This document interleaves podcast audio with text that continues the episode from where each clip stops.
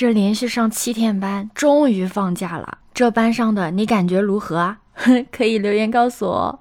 你好，我是当当马。这真的是二零二二年最长的连续工作日了。在本打工人的眼里，这七天班上的真的比我上大学的时候那八百米的体测还要痛苦。本来都是大伙之间互相吐槽，对吧？结果我今天逛大润发的时候，发现居然大润发也在整活了。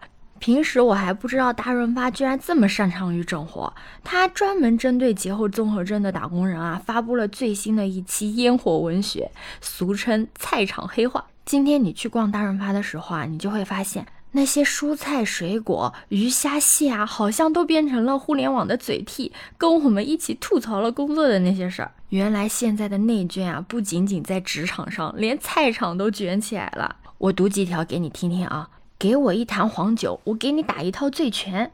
这个呢，就是梭子蟹、冰箱鲳鱼的那个词儿才绝呢，是一坐到工位上就感觉自己凉了，因为它是冰鲜嘛，所以它是放在冰上的。这个词儿真的是。还有老南瓜，走过四季才发现生活的甜都是自己给的，这个有点鸡汤的意思了啊。我再读一条啊。很爱苦中作乐的小瓜瓜一枚，是不是瞬间觉得苦瓜也变得可爱起来了？好像也没有那么难吃了嘛。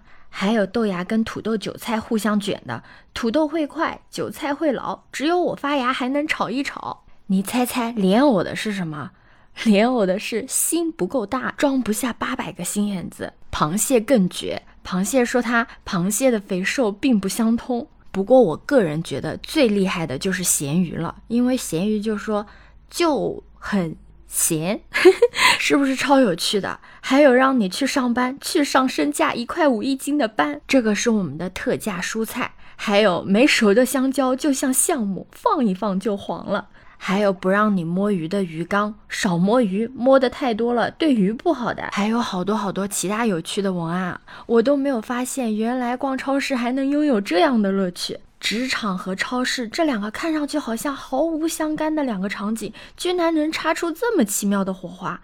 这烟火气息啊，有了职场的魅力加持之后啊，让生鲜开口说话，真的是将职场人的心声特别幽默的表达了出来。这个真的让原本烟火气就很浓的超市更具有人性化和趣味性了。